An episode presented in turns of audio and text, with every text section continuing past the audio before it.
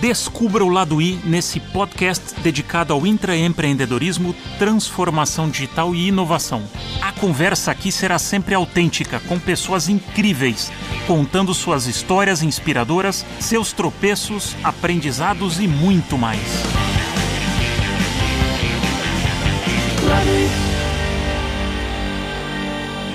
Nesse episódio tenho dois convidados. Ele já participou de Oladuí, no episódio 2, é formado pela USP com MBA pela Universidade de Vanderbilt, nos Estados Unidos.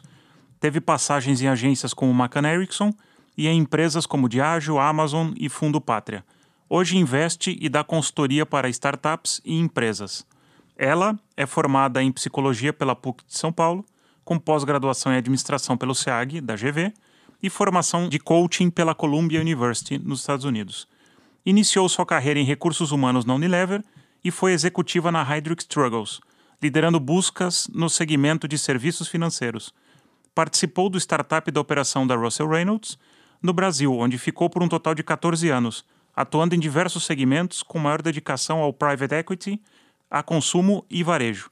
Desde 2012, trabalha em sua consultoria própria, a F. Bezerra Executive Search. Bem-vindos, Edu Bendizius e Fabi Bezerra. Obrigada, prazer estar aqui com vocês. Obrigado por estar aqui novamente, agora com a Fabi também. Prazer. Vivemos tempos de transformações no mundo, na cultura, nas pessoas e, consequentemente, nos negócios. Grandes desafios, muitas perguntas, algumas certezas, mas várias hipóteses sobre a mesa. Nessa série, diferente de O Lado I, nós vamos fazer quatro episódios, onde o Edu e eu, dois empreendedores, iremos conversar com a Fabiana sobre quatro grandes temas aí que tem a ver com as pessoas, que são cultura, liderança, remuneração, carreira e longevidade. Nesse episódio, vamos falar sobre cultura. Fabi, gosto muito daquela frase que diz que cultura come a estratégia no café da manhã. Cultura é um tema muito importante e talvez muitas vezes ainda subvalorizado. Que são os teus pontos sobre cultura, como é que você vê essa, essa mudança, essa aceleração do mundo e as necessidades culturais acompanhando? É, eu acho que cultura é talvez o que define o sucesso, né? No meu caso, em Executive Search, o que define o sucesso, ou enfim, é um dos itens mais importantes no sucesso de uma pessoa que entra numa, numa nova organização. E é muito difícil, porque difícil de se medir, né? Não tem uma ainda uma ferramenta analítica precisa, né? Diferente de questões mais técnicas, né? E a experiência que você consegue observar. Então, eu acho que é um ponto fundamental. Uh, uh, é isso, né? Se você, se a cultura não está alinhada, não vai dar certo. Não tem estratégia que, que resolva, resolva, né? Como é que eu faço para checar se eu tem um fit com a cultura? O que, que você sugere que um candidato faça, por exemplo? Porque muitas vezes o que eu faço é conversar com gente da empresa, eu vou, olho o website, ver os valores, né? Propósito da empresa, agora que tem propósito, muita empresa não tinha propósito no passado, esse tipo de coisa. Mas às vezes isso fica no papel e na realidade não é bem assim, né? Como é que eu faço para ver se eu tenho realmente uma conexão? Eu concordo com você, que tem que ter um fit com a Match. cultura mesmo, é. Né? Não, eu acho que você tem que fazer todo o due diligence, né? Tem várias ferramentas aí, inclusive ferramentas que tentam medir o lado menos objetivo, né? Do lado objetivo tem toda a questão de quais são as metas, o projeto, o desafio, né? E o modus operandi da companhia, né? O lado mais. Eh, como é que ela funciona? Como as decisões são tomadas? É uma cultura mais centralizadora, menos? Né? Como é que funciona o poder dentro da organização, né? Então as organizações que através de processos, eu tenho um decisor mais centralizado. Isso é fundamental, né? Essa parte, né? Mas o que eu acho é que é, isso com experiência, né? É muito comum os executivos terem uma primeira experiência em que a cultura é o problema numa nova inicia, num novo desafio e aí a pessoa aprende, né? Realmente fazer um due diligence e eu acho que muito também se conhecer, né? Saber exatamente como o que que funciona para você, o que que não funciona. Então, pode ser muito interessante você ir para uma empresa mais arrojada, familiar ou uma coisa mais empreendedora, mas você tem que avaliar, você tem disposição para tomar risco, de fato? Sabe? Que nível de risco você aguenta? Então tem tem muitas questões, eu acho que exige uma profundidade, né? E a experiência, né? Sim, e é, e é interessante quando você entra numa, numa empresa, você se, se depara com aquela cultura e muitas vezes ah, os próprios anticorpos, isso aconteceu numa das minhas experiências. Eu entrei com um determinado briefing de chegar e transformar o ecossistema, ou de transformar o modelo de negócios. Mas era quase que um projeto meu e da minha liderança. E o ecossistema criou um monte de anticorpos até conseguir me expelir do sistema. Então, como é que, dentro da tua experiência, como é que você vê isso? Porque a cultura ela pode ser bastante cruel também. Né? E tem muita empresa que, e até mais um ponto sobre isso, que diz: olha, eu preciso de um determinado profissional para fazer o impacto dentro da organização. Mas ela não está preparada para esse tipo de impacto. Então tem ainda muito discurso e depois pouco suporte e apoio. Eu, eu concordo, quer dizer, eu acho que a organização precisa estar preparada, estar num nível de maturidade, a organização mesmo, que possibilite essa mudança que, que, que, que o gestor, que o, que o uh, presidente, enfim, que, que a alta gestão tem em mente, né? E a outra coisa, eu acho, de novo, é essa avaliação dos gestores, alta gestão, muitas vezes dos sócios, né?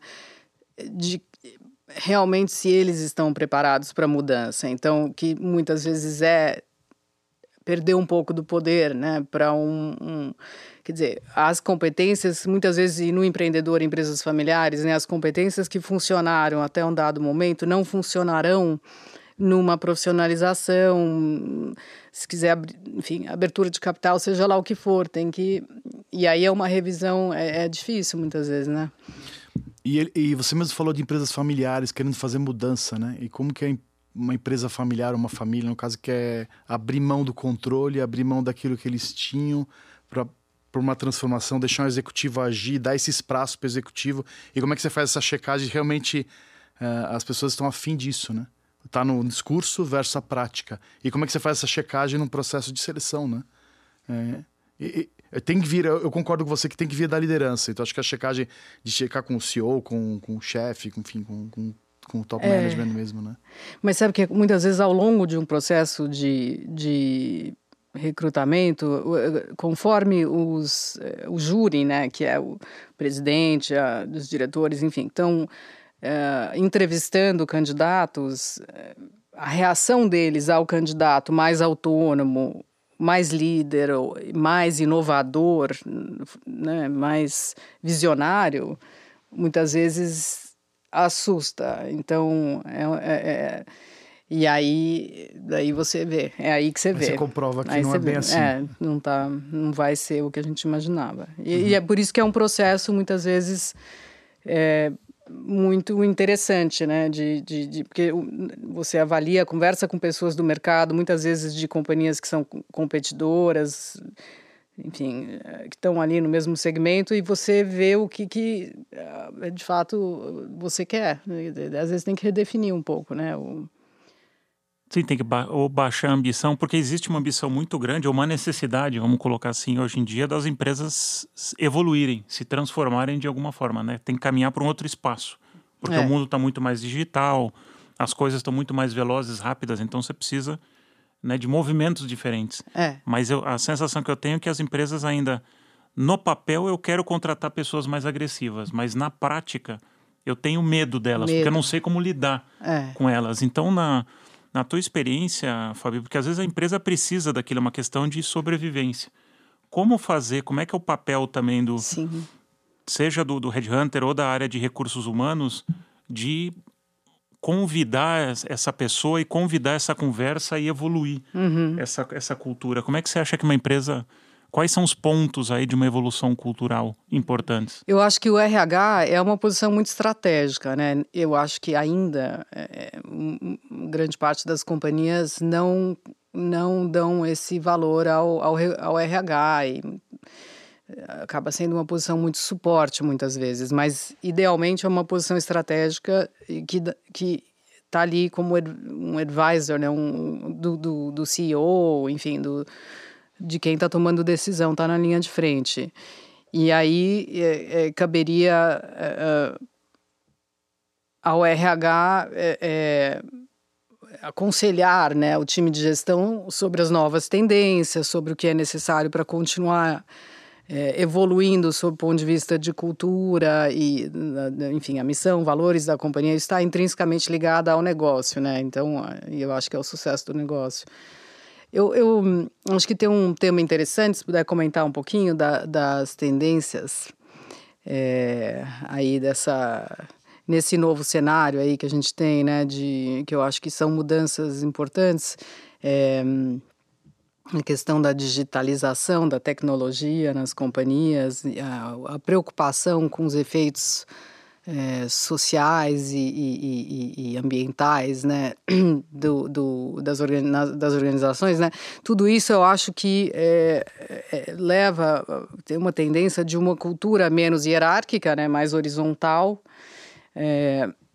onde tem uma necessidade, quer dizer, os líderes, eles terão que que ser muito mais, é, passear mais pelas diferentes áreas, serem mais especialistas, terem as características mais do empreendedor, né, que é, que é um pouco o assunto, quer dizer, é, então serem mais ágeis, tomarem decisão é, de uma maneira menos hierárquica e, e então trabalhar mais em time, então Acho que o que eu quero dizer é que, assim, talvez nesse mundo é, onde a gente tem que ter uma, uma, um olhar mais, menos para o acionista, de gerar valor apenas só para o acionista, mas para os stakeholders como um todo, uma humanização, por um lado. E, curiosamente, e até o Frederico Laloux fala isso, quer dizer, é um pouco contraditório, porque é um mundo onde os computadores vão tudo mais robótico, né?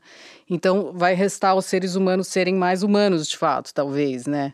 Eu, eu, espero, né? Quer dizer, mas então os líderes eles serão terão que dentro das organizações grandes, inclusive, serem mais ágeis, tomarem decisão, desenvolverem inovação, né? Disruptivos e pragmáticos, conseguirem é, de fato é, implementar, né? Aquilo que é desenvolvido. Você traz, que um vocês ponto, acham? Você é, traz talvez. um ponto interessante, até no episódio do que eu falo com o Piro Marcondes é, a gente chega a essa conclusão que quanto mais tecnológico e mais automatizado o mundo ficar, mais a humanidade será necessária. Porque que, o que, que vai conectar, o que, que vai conectar as pessoas? Então, você tira aquele trabalho mais braçal, mais automático, e você joga isso para a máquina. Não quer dizer que a máquina vai substituir o humano. Não, eu não vejo isso, pelo menos no, no, num bom espaço de, de tempo, ou se vai acontecer o lado humano ele vai ser cada vez mais exaltado, é o contrário. E isso talvez, né, o, na, na tua citação, o, o Frederic Laloux, ele escreveu um livro onde ele fala sobre as organizações TIL, que são organizações onde um dos exemplos dessas organizações, as metodologias ágeis, elas nem existem, não fazem sentido, porque já está incorporado no DNA. Porque a colaboração, e hoje eu tenho a felicidade de trabalhar numa organização TIL, é impressionante. Você não precisa pedir, as coisas são muito fluídas. Você, se você não faz numa empresa mais tradicional, se você não faz determinada coisa, você toma uma reguada na mão, né? Você toma uma chinelada. Numa organização TIL, alguém vem e te apoia. Então é quase aquele exercício que existe em algumas dinâmicas de grupo que você cai e as pessoas te seguram. É bem isso, mas é isso na prática, porque ainda culturalmente, as organizações um pouco mais tradicionais, existe muito o que se fala e o que se faz. Né? Então, aí tem um, um fator um pouco mais de walk the talk, né? de fazer mais o que eu falo. Não só de. Cultura não é o quadro pendurado na parede, é aquilo que você pratica no dia a dia. Perfeito. Organizações, acho que mais sinceras, mais honestas, né? E onde as pessoas também possam ser mais felizes, porque eu acho que talvez a gente tenha esgotado um pouco esse modelo, né, de gerar valor para o acionista quase que a qualquer custo, né? Então é, tem consequências aí hoje que, enfim, é isso, esgotamento de um modelo, a gente começa num outro, né? Talvez seja esse momento. E acho que a questão da confiança, né? É, principalmente nas organizações de serviço, né, com o cliente, inclusive, né, enfim, o tal do, ele fala muito isso, Frederic Thiel, do wholeness, né, de você comparecer, né, ser quem você é, então acho que vai exigir mais isso das dos executivos. É isso, quando a gente fala do ponto de vista cultural, é muito maluco, porque a hora que você passa o, a catraca da empresa, você coloca a tua máscara. É. Ou uma das máscaras, né? Hoje eu tenho uma reunião X, eu vou com uma máscara e você nunca é você, você não tem esse wholeness, né? Que é, eu vou quem eu sou, não importa. Eu não estou preocupado em ser julgado. Eu, estou contribuindo e está tudo certo.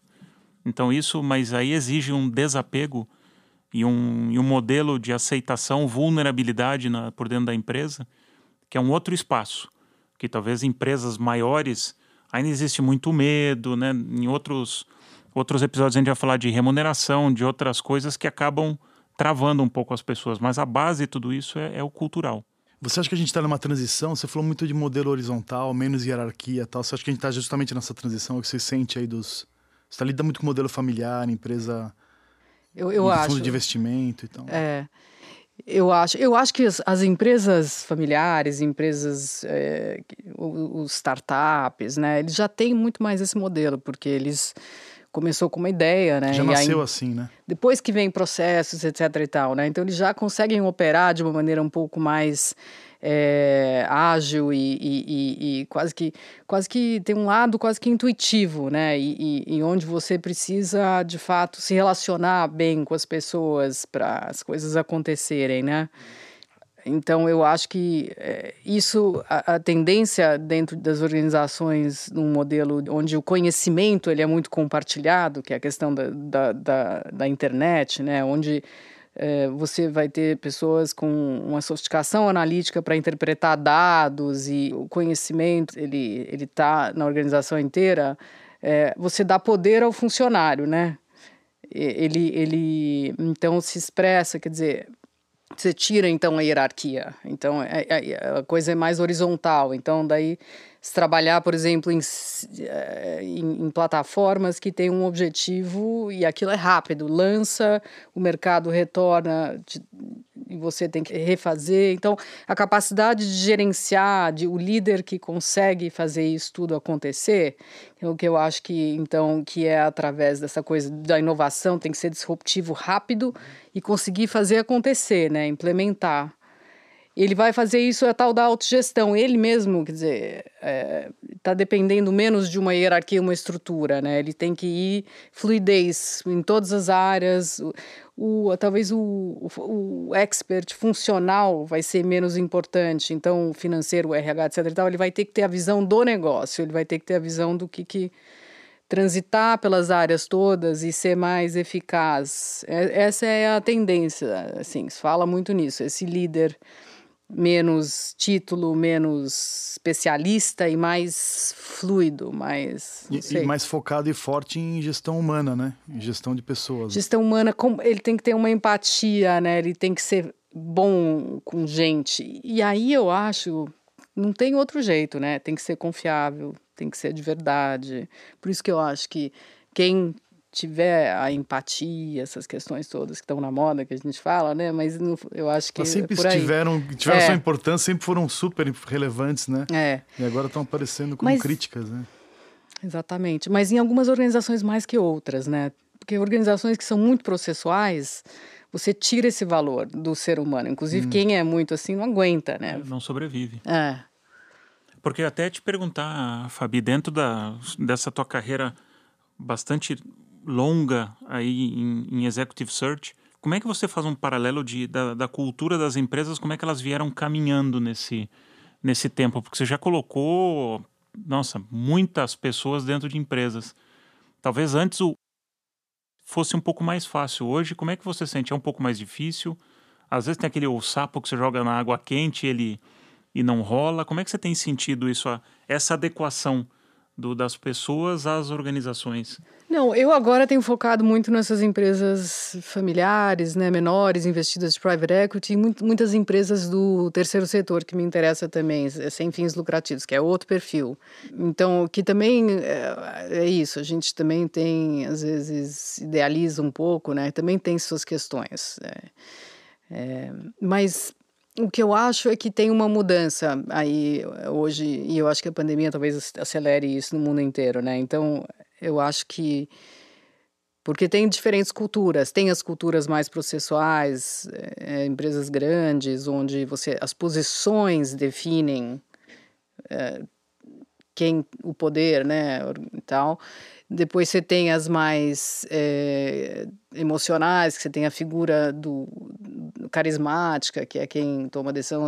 Enfim, que o Frederico Laloux fala, né? As organizações também, acho que, que vêm desde a década de 80, talvez, com foco muito grande no lucro, né? Mais agressivas, predadoras, mas que também permitiram uh, muita criatividade, bastante inovação, foi um avanço mas que talvez hoje quer, tenha se esgotado, que é esse valor para o acionista. E, e, tem que levar em conta também, é preciso levar em conta os stakeholders como um todo, os efeitos de longo prazo, as questões ambientais, sociais. Essas novas gerações não vão mais é, sustentar essas organizações, eles vão ter que mudar, senão vão perder valor, porque não vão ter consumidores e tal. Então, eu acho que isso está mais forte. Não, estou totalmente alinhado. Eu, eu só estou pensando aqui um pouco com relação a essa transição das empresas tradicionais e cultura e como que a gente facilita e é, ajuda nessa transição com relação a, a, identificar os profissionais certos e tal. E a gente tem sofrido muito isso na, na pele. O Vaca descreveu aí o cisto corporativo que muitas vezes você,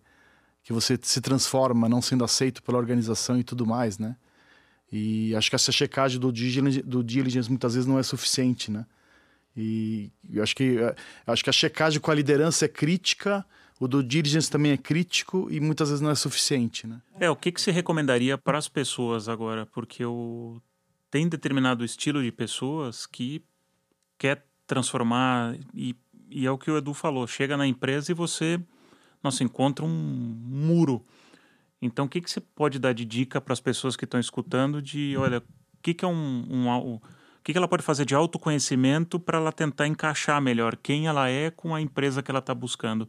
Você citou vários exemplos, então eu posso ir para uma ONG, para uma empresa familiar, para um mundo startup, né? E aí, quando a gente fala no mundo startup, a nova economia, isso abraça muito tipo de, de empresa diferente ou uma empresa mais de velha economia. Tá, é, eu, eu acho que a gente às vezes idealiza, né? Eu acho que tem que tentar, de fato, fazer uma análise em que você veja o lado, o outro lado da moeda, né? De, e qualquer uma dessas organizações tem, né?